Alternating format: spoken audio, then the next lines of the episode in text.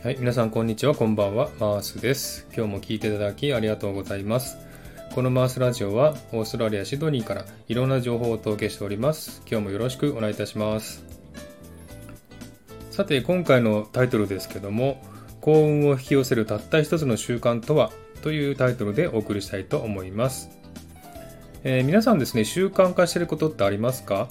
例えば、毎朝必ずご飯を食べるとか、帰りは必ずこの道を通るとか、毎日必ずジョギングするとかですね、こういう習慣ってあると思うんですね。その習慣を使って幸運を引き寄せようという方法ですね。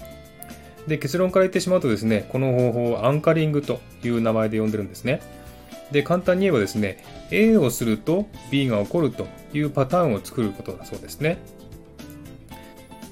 えー例えば皆さんも経験あると思いますけれども、あるね、匂いを嗅ぐと、えー昔のあの人を思い出すとかですね、えーあの曲を聴くとですね、え昔の当時を思い出すとかですね、そういったことがあると思うんですけども、これをですね、え意識的にすることをアンカリングと呼ぶんですね。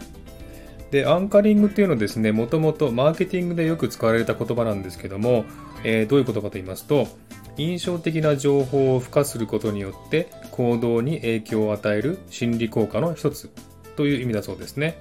つまり何かしら引き金というものを与えて相手に心理的効果を与えて行動パターンを変えてしまうということだそうですね。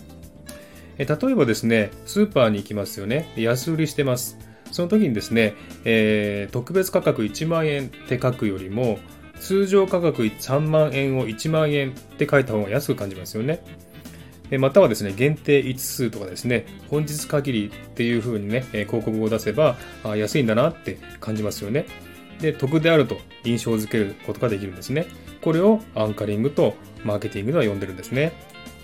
で、このアンカリングをですね、心理学用語では、えー簡単に言えばジンクスとか思い込みということですね。つまり A をすることで B を引き寄せるというジンクスを作って自分は幸運だという思い込みをしちゃうことですね。